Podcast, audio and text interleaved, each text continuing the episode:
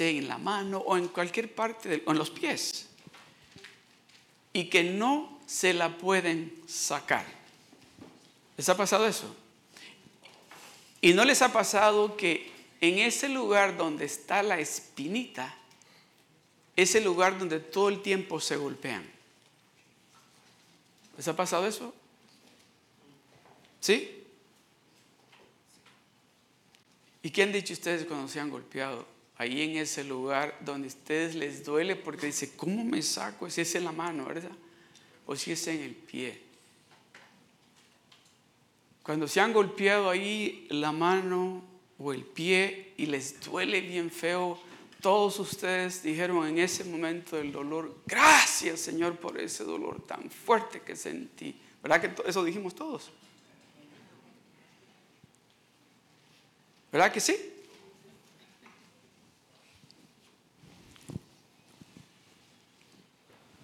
¿Qué fue lo que dijimos? ¿Qué fue lo que dijimos? No me vayan a decir.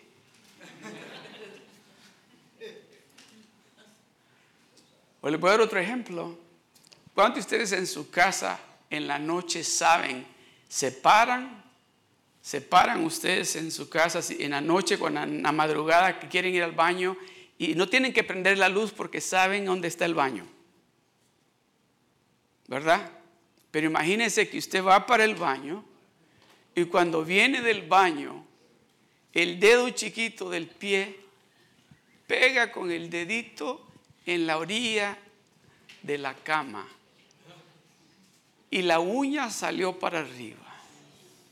Y usted empieza a decir, gloria a Dios, gracias Señor por ser tan bueno conmigo.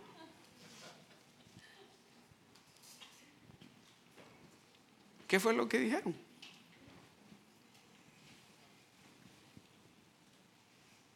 Que el Señor reprenda a Satanás. Algunos dijimos eso, ¿verdad? Porque nos dolió. ¿Sí? En esta tarde, yo quiero hablar con ustedes. Estamos en, la, en, esa, en, esta segunda parte de esa fe vencedora. Estamos hablando de, de esa fe que, que sin importar cuál sea la dificultad, si nosotros hemos creído y estamos caminando con ese Dios todopoderoso, vamos a tener la victoria, tarde o temprano. Amén. Porque vamos a estar leyendo de nuevo, es, yo creo que ya, creo que todos ustedes ya se tienen que saber esos tres versos de memoria ya, porque los hemos estado leyendo por los últimos seis domingos. Marcos capítulo 11 del verso 22 al 24. ¿Verdad? Donde la historia habla de que Jesucristo iba de Betania para Jerusalén con, el, con los apóstoles y que en ese momento que iban para Jerusalén, Jesucristo tuvo hambre y miró un árbol de higos y se acercó al árbol y no tenía absolutamente nada que comer el árbol, no tenía higos. Y dice la palabra de Dios que Jesucristo se enojó y dice que le dijo al árbol, no dice que lo maldijo, sino que le dijo al árbol que nadie nunca coma más de tu fruto. Y se fueron. Tenía hambre. Él tenía hambre.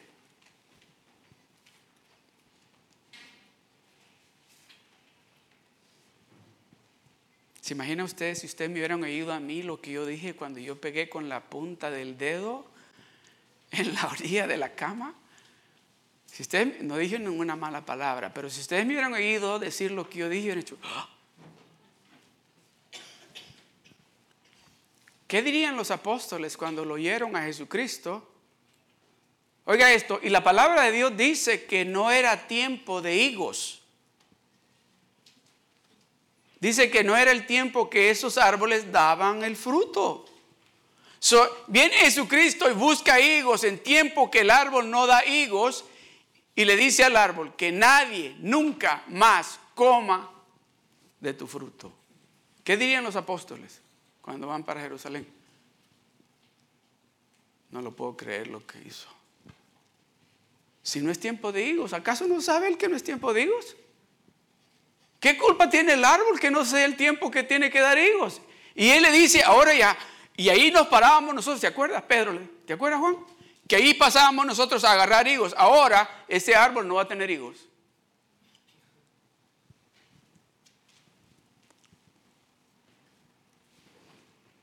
Pero lo que Jesucristo les contesta cuando vienen de regreso y que Pedro le dice, maestro, mira, el árbol que tú, oiga bien, en ningún momento en, en, lo que Jesucristo dice, dice que él maldijo al árbol.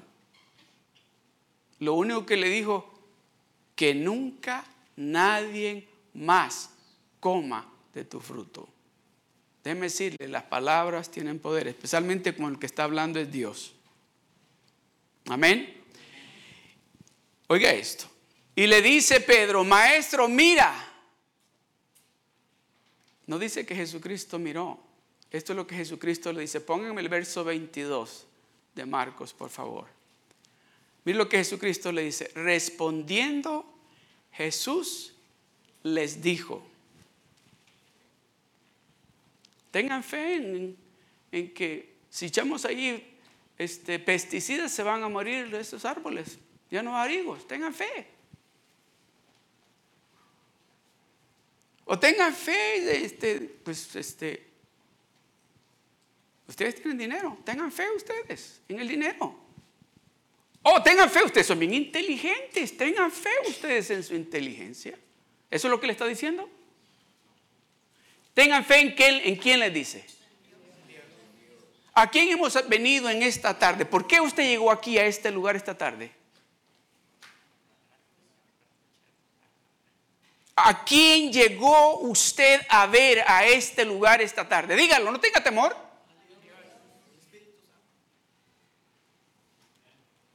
¿Llegó usted aquí con alguna necesidad? Porque ese es el lugar perfecto. Si usted llegó con alguna necesidad y usted sabe de que aquí está Dios, usted está en el lugar perfecto.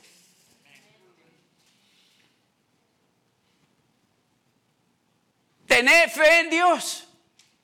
Tener fe en Dios. No dice tengan fe en tu hermano o tu hermana o tu tío o el doctor o el abogado. No, dice tener fe en Dios. Ok, vamos a pensar, lo voy dejar que, que, que piensen un momentito en esa frase, tener fe en Dios. Piense en eso que usted le ha venido pidiendo a Dios hace ratos. Piense en eso que tal vez lo tiene preocupado, que tal vez lo tiene, que se le va el sueño. Piensa en eso.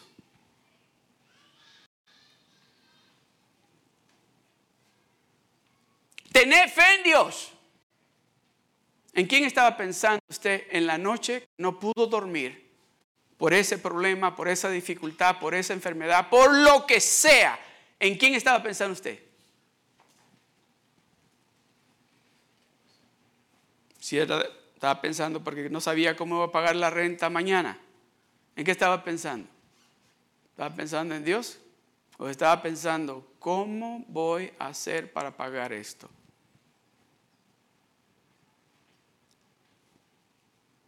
Tener fe en Dios. Tener fe en Dios. suena bien simple, pero déjeme decirle algo. Este es un secreto. El que está diciendo que tengamos fe en Dios es el Hijo de Dios. O déjeme decirle, él sabía por qué nos estaba diciendo, tengan fe en Dios. Tengan fe en Dios, porque yo he visto, dice él, yo he experimentado que mi confianza en Él me ha dado resultado. Por eso nos está diciendo el mismo Hijo de Dios, tened fe en Dios. Mire alrededor. Usted mira sillas vacías ahí alrededor. ¿Verdad que sí? Yo tengo fe en Dios que esas sillas se van a llenar. Yo tengo fe en Dios que esas sillas se van a llenar. Aquí va a estar José. Aquí va a estar Luis.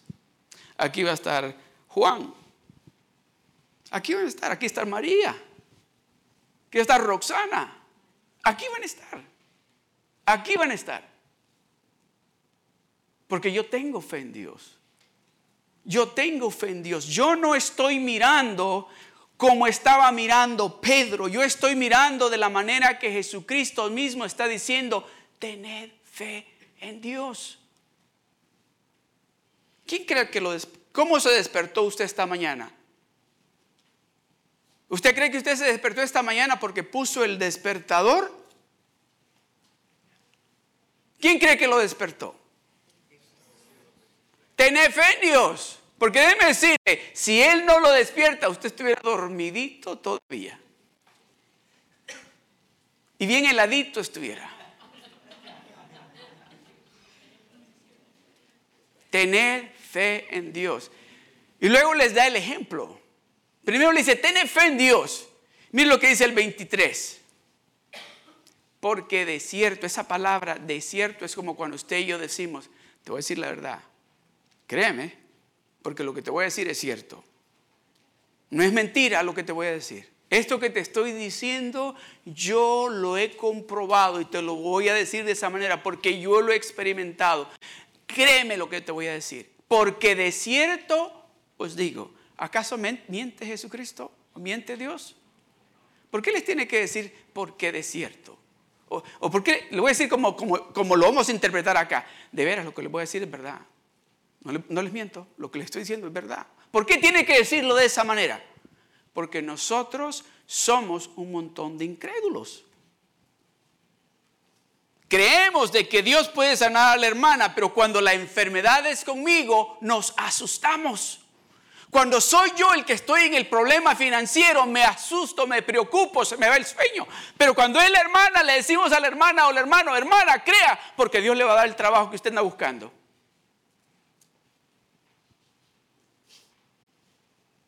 Porque de cierto os digo que cualquiera, diga conmigo, cualquiera, cualquiera de ustedes les está diciendo, porque de cierto os digo que cualquiera de ustedes, no está hablando con los que no lo conocen a él, a él, está hablando con los que caminan con él. Con los que vienen a la iglesia el domingo con los que leen la Biblia todos los días, con los que oran todos los días, con los que dicen cuando miran a alguien que está que, saben de que necesita de Dios, se atreven a hablarle a esa persona de Dios, con ellos está hablando Dios. Porque de cierto os digo que cualquiera que dijere a este monte, y déjeme decirle, en ese momento están parados Debo pintar esta fotografía. Ahí está el árbol de higos seco. Porque ahí fue el momento donde él se detuvo porque Pedro le dijo, maestro, mira, y le dijo, solamente tengan fe en Dios. Tengan fe en Dios. Porque de cierto os digo que cualquiera de ustedes, y les apuntó a la montaña, en ese momento hay una montaña ahí literalmente hay una montaña y le dice, porque de cierto os digo que cualquiera que dijere a ese monte, déjeme decirle, para hablar de esa manera hay que saber quién está, en quién está creyendo usted. Para hablar de esa manera usted tiene que saber quién está con usted. Le voy a dar un update. ¿Se acuerdan que nosotros estamos creyendo que nos vamos a mover a nuestro edificio? ¿verdad? Pues, ¿Quieren saber lo que está pasando? Por eso le digo, cualquiera que le diga a esa montaña, muévete, se va a tener que mover. Ya nos dieron, el dueño dice, ya ustedes, si ustedes son los que les quiero rentar. A ustedes ya nos dio el permiso de que sí nos renta a nosotros el edificio. Y aplaudámosle a Dios porque es una victoria eso. Saber de que Dios pelea por nosotros cuando nosotros confiamos y depositamos nuestra confianza en Él Él pelea por nosotros. Porque de cierto os digo que cualquiera que dijere a este monte, quítate. ¿Cuál es ese monte que usted tiene? ¿Lo está viendo? ¿O lo estaba viendo anoche?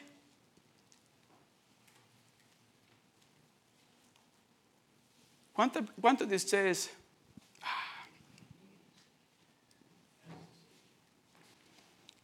tal vez tienen una montaña de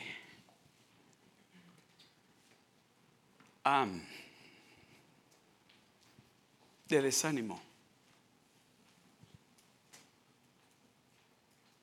Y esa montaña les está quitando el sueño.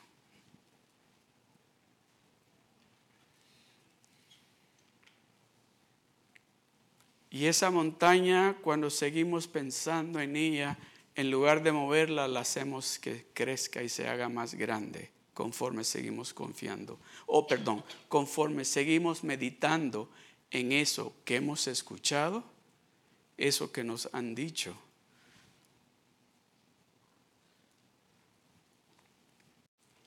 Pero dice Jesucristo, porque de cierto os digo que cualquiera que dijere a ese monte, quítate y échate en el mar y no dudare en su corazón, sino que creyere que será hecho lo que dijo, lo que diga, le será hecho.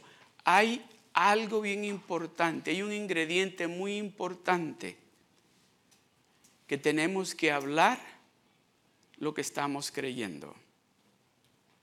Porque ¿cómo le vamos a decir a esa montaña que se mueva en oración y cuando estamos enfrente a la montaña decimos todo lo contrario que estábamos diciendo cuando estábamos en oración?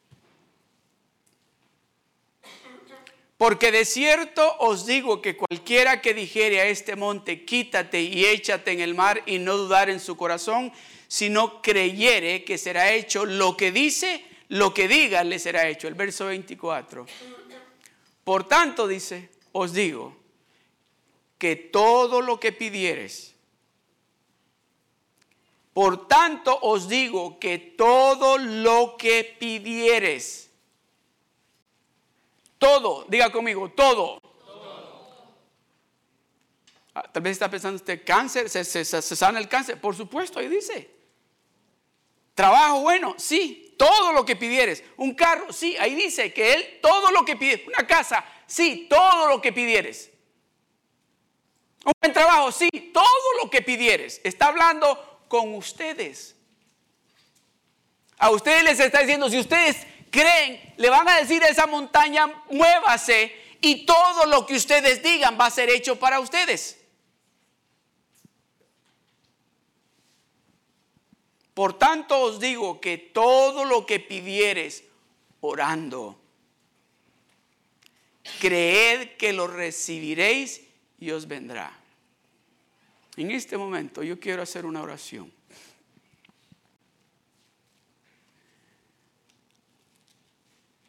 Si usted está en este momento esperando que Dios le conteste algo, que Dios le dé algo, alce su mano. Vamos a orar. Amén. Amén. Amén. Dios está aquí. Y usted está creyendo, ¿verdad? Y usted tiene fe que esa montaña se va a mover. Amén. Esa montaña se va a mover. En esta tarde esa montaña se va a mover. No importa cómo se vea de grande, esa montaña se va a mover en esta tarde. ¿Cree usted así? Ok, yo quiero que repita junto conmigo esta oración. Junto conmigo repite esta oración. Padre, yo te doy gracias. Porque yo te creo a ti. En el nombre de Jesús. Yo le digo a esa montaña, muévete. En el nombre de Jesús muévete y échate a la profundidad de la mar. Yo estoy creyendo en que mi Dios escucha lo que yo estoy pidiendo Y Él me dice que todo lo que yo pida me lo va a dar a mí. En el nombre de Jesús, yo recibo lo que Dios tiene para mí. En el nombre poderoso de Jesús. Amén. Yo, le voy a decir algo. A partir de este momento usted diga, ya se fue. Ya se fue. ¿Cree que es así? Alguien me dijo cuando le di, le di, ese ejemplo, me dijo, lo que usted está tratando de hacer es de que, que yo mismo me convenza. No. Lo que estoy tratando de hacer es que crea en lo que la palabra de Dios dice. Porque la palabra de Dios es veraz, es verídica y tiene poder. Cuando sale de su boca la palabra de Dios, déjeme decirle, es una espada de doble filo que corta montañas, corta lo que encuentra cuando sale con fe.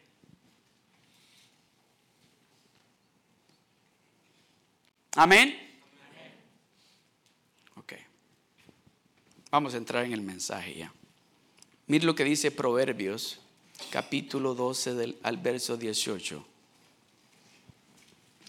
Dice, hay hombres cuyas palabras, dice, son como golpes de espada, mas la lengua de los sabios es medicina. Hay hombres cuyas palabras, dice, son como golpes de espada, mas la lengua de los sabios es medicina. ¿Sabe lo que nos está diciendo aquí?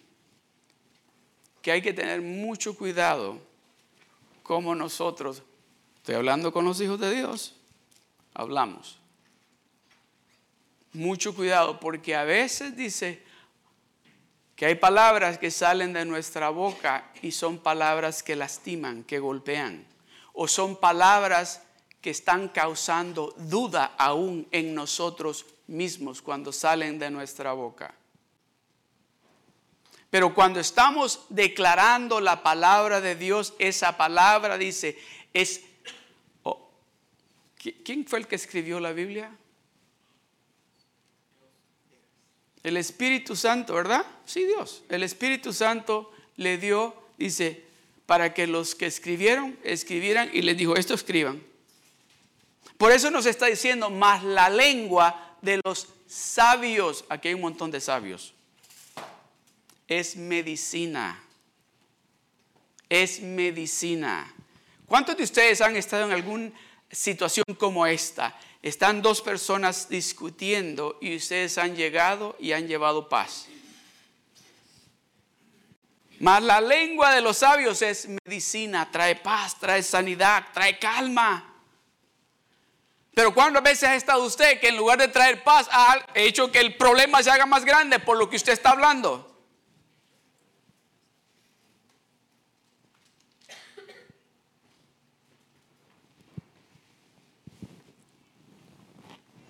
Dios quiere que usted sea ese tipo de cristiano, no que hace el problema más grande, sino que resuelve los problemas.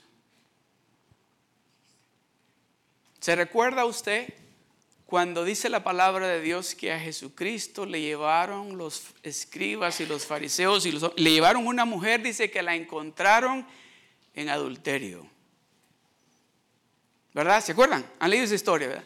Y que dice que lo hicieron a propósito para ver cuál era lo que él iba a hacer. Porque dijeron, bueno, él tiene que saber lo que dice la ley de Moisés, la apedriemos. Porque le dijeron, la ley de Moisés dice de que cuando se encuentra esta persona en adulterio, a ella la encontramos en adulterio, dice que la apedriemos y todos estamos listos para que nos digas tú, que agarres tú tu piedra para que a apedrearla. ¿Y qué hizo él? Palabras sabias. Dice que se agachó y empezó a escribir en la arena. ¿Qué escribía? Yo creo que los nombres de los que estaban parados allí. Dijo, aquí está, ya escribí su nombre acá. Ok. Aquí hay un espíritu que tengo que reprenderlo. Es con la tercera vez que me hace eso. Ok. Dice que le dijo, el que de ustedes esté limpio de todo pecado, tire la primera piedra. ¿Son palabras sabias esas? Aquella mujer estaba esperando que él dijera, ah, ¿en qué lugar me pongo? Y deme unas cuantas piedras. Eso es lo que estaba esperando.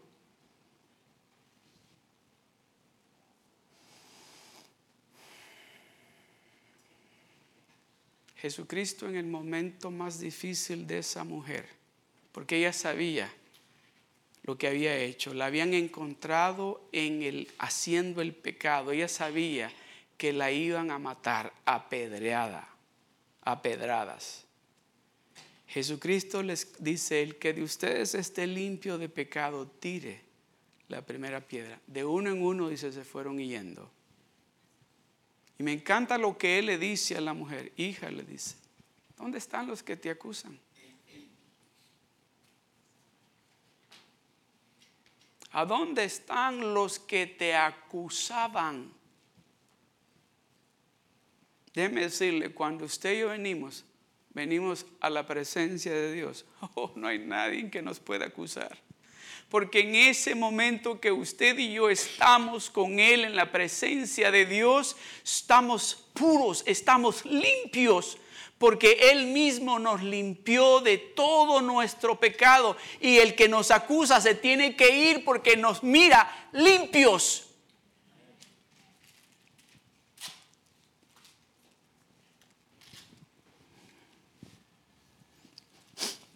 Proverbios 12, 14, mire lo que dice. Dice, el hombre será saciado del bien del fruto de su boca y le será pagado según la obra de sus manos. Es importante saber de, lo que, de que como hijos de Dios tenemos que hablar palabras que traigan bendición, que traigan edificación aún, oiga bien, aún cuando hay que, que, ser fuertes, hay que traer palabras que sean palabras que traigan fruto, que no destruyan. Aún cuando estamos corrigiendo a alguien, tenemos que hablar especialmente como hijos de Dios, tenemos que tener mucho cuidado. Porque usted y yo como hijos de Dios hemos sido llamados a resolver situaciones, problemas, no a hacer el problema más grande. Why am I talking about this? You have to be careful how you speak. You can't just speak opening your big mouth and let the words come out because you are hurting people.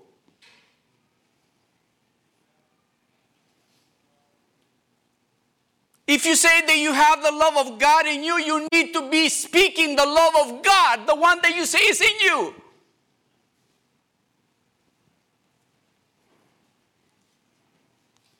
No podemos estar siendo de esa. Por eso dice: el hombre será saciado del bien del fruto de su boca. ¿Qué es lo que está hablando? De eso se va a alimentar. Si usted está hablando basura, de eso se va a alimentar. Si usted está hablando algo bueno, de eso se va a alimentar.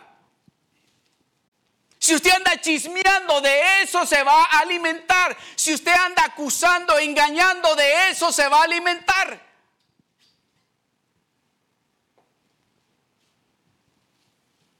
Y lo que dice, y le será pagado según la obra de sus manos. Lo que está hablando lo está poniendo en acción con las manos. Está hablando algo positivo, algo bueno, palabras en amor, se van a reflejar en lo que está haciendo con las manos.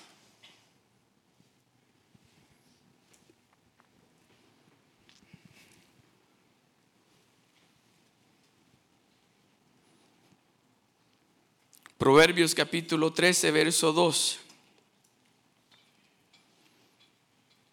Del fruto de su boca, dice, el hombre comerá el bien, mas el alma de los prevaricadores hallará el mal. Del fruto de su boca el hombre comerá el bien, mas el alma de los prevaricadores hallará el mal. ¿Le explico esto? ¿O está claro? ¿Qué es lo que usted está hablando? ¿Qué es lo que está saliendo de su boca? ¿Cuál es el fruto que usted está dando con su boca?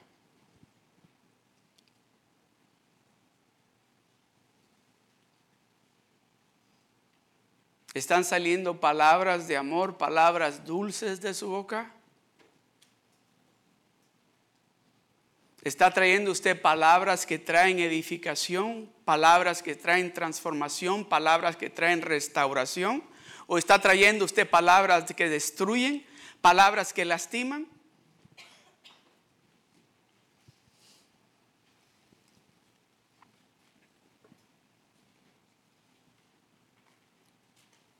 Del fruto de su boca el hombre comerá el bien, mas el alma de los prevaricadores hallará el mal. Proverbios capítulo 18, verso 20 al 21.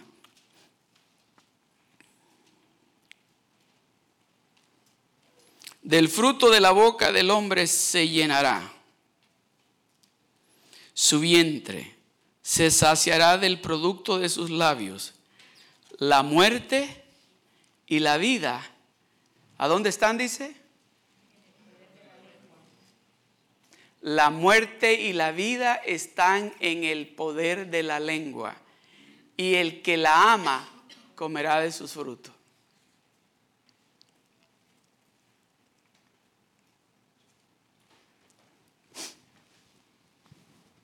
Hay palabras que nosotros, digo nosotros los, los, latinos, las usamos y son palabras que, que las usamos no con intención de lastimar a nadie, sino que las usamos jugando, a veces con la familia o con amigos. Pero usted sabe que aun cuando las decimos jugando con familia o con amigos, son palabras que traen no buen fruto,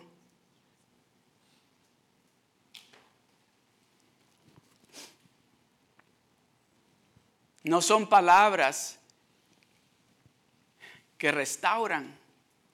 No son palabras que arreglan, son palabras que destruyen.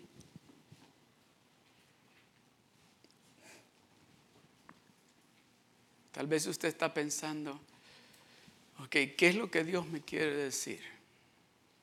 ¿Qué es lo que Dios nos está diciendo? Si Dios nos está hablando de que tengamos esa fe vencedora. ¿Qué tiene que ver mis... Oh, mucho, mucho sus palabras con esa fe vencedora.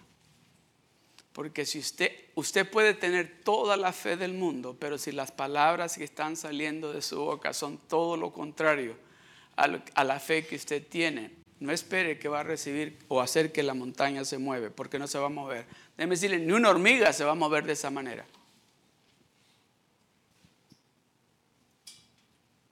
La muerte y la vida están en poder de la lengua. La muerte y la vida están en poder de la lengua. Y el que la ama comerá de sus frutos. ¿El que ama qué? qué? ¿Qué es lo que está diciendo aquí?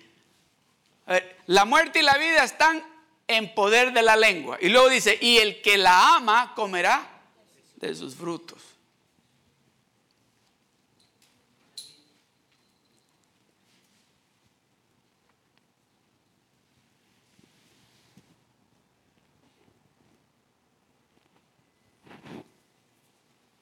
¿Se recuerdan ustedes? Con esto voy a concluir. Que creo que hace más o menos este, ah, tres meses quizás o, o quizás más, les dije y empecé a decirles, nos vamos a mover a nuestro propio edificio, pronto, pronto.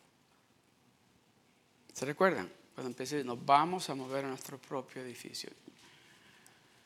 En ese momento que yo empecé a decirles que nos íbamos a mover a nuestro propio edificio, ya mi fe estaba activa, ya estaba activa. porque empecé a declararlo. En ningún momento, aun cuando se oía, todavía, no nos, todavía el dueño no ha, no ha aceptado que haya una iglesia en ese edificio. Todavía yo decía, ese lugar es mío. y cuando pasaba, me, me, iba manejando, pasaba por ahí y decía, Señor, esa va a ser la iglesia, esa va a ser la iglesia donde vamos a estar. ¿Qué es lo que usted ha estado declarando?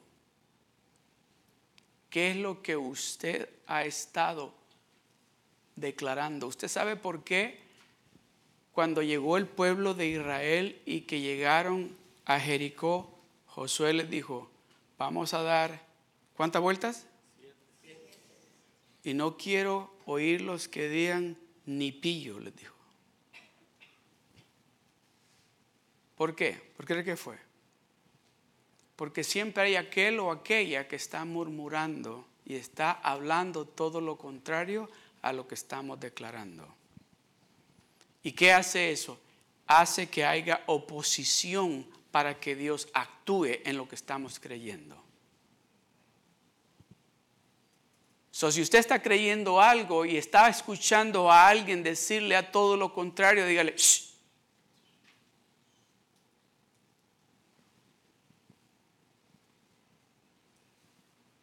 Así. Y le digo, no van a hablar, van a dar una vuelta, otra vuelta y otra vuelta, y la cuatro, y la cinco, y la seis, y la siete, y sabe qué? Y luego dieron otra. Y le digo, en esta sí ya pueden gritar. En esta ya pueden gritar. ¿Sabe por qué? Porque a esa vuelta ya habían creído. ¿Cuántas vueltas le va a tomar a usted en creer lo que Dios le está diciendo? No hable y no permita que nadie hable todo lo contrario a lo que usted está creyendo, porque si, si deja hablar o habla usted, va a detener lo que Dios tiene para usted. Porque hay poder en esa lengua. Cuando usted la abre, cuando usted abre la boca y salen esas palabras, créalo, esas palabras en lo espiritual van a actuar a su favor o en contra suya.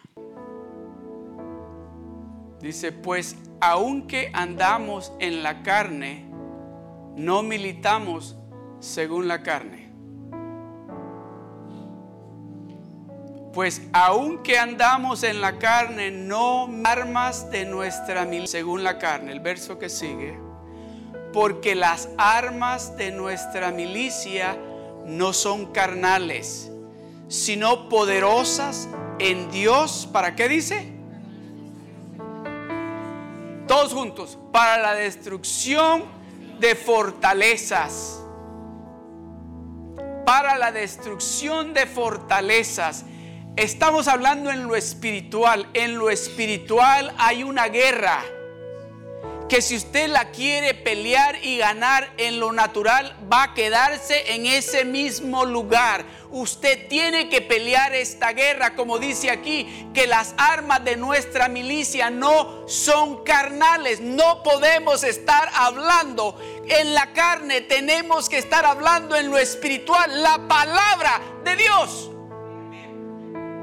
Porque las armas de nuestra milicia no son carnales, sino poderosas en Dios para la destrucción de fortalezas. El verso 5. Que dice, derribando argumentos. Derribando argumentos. Cualquiera que esté hablando todo lo contrario a lo que usted está creyendo, se tiene que someter a la voluntad de Dios porque usted está declarando la palabra de Dios derribando argumentos y toda altivez, todo orgullo. ¿Sabía usted eso?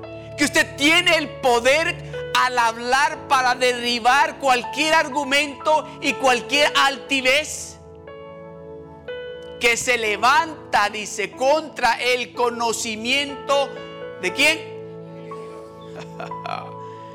Eso último me gusta. Y dice, y llevando cautivo todo pensamiento negativo, todo pensamiento que no se alinea en lo que usted está creyendo, en esas palabras que usted está declarando, dice, y llevando cautivo todo pensamiento a qué? A la obediencia de quién? Ahí está la clave. Ahí está la clave. Déjeme decirle, cuando usted se agarra de eso y empieza a hablar de esa manera, y cuando vengan esos pensamientos o escuche esos pensamientos que van a venir, que van a venir y que van a venir con orgullo, usted le va a tener que decir, te callas.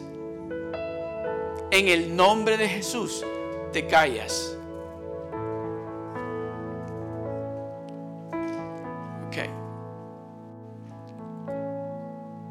Dice Dios que Él tiene ese trabajo listo para usted. Eso es lo que Dios dice, que Él tiene ese trabajo listo para usted. Dice, don't doubt. Don't doubt. The job is yours. Dice Dios que ese reporte del médico, He's going to erase it. He's erase it. Just don't doubt. Dice Dios que ese reporte del médico no le preocupa a él, porque el reporte de él es el importante. Amén. Póngame el verso 5 por una vez más, por favor. Este es el momento de decirle a esos argumentos que van a querer venir y que van a decir, pero tú sigues sin trabajo. Pero si tú sigues enfermo, dice, derribando argumentos y toda altivez que se levanta contra el conocimiento de Dios. No se está levantando en contra de usted, se está levantando en contra del conocimiento de Dios. Y usted lo va a llevar cautivo, va a tomar esos pensamientos y esa altivez y lo va a someter a la voluntad de lo que Dios le está diciendo a usted. ¿Cuántos lo creen así? Aleluya, gloria a Dios. Gloria a Dios. Gloria al Señor. Gloria a Dios. Gloria al Señor. Padre, gracias, Señor. Te damos gracias, Padre.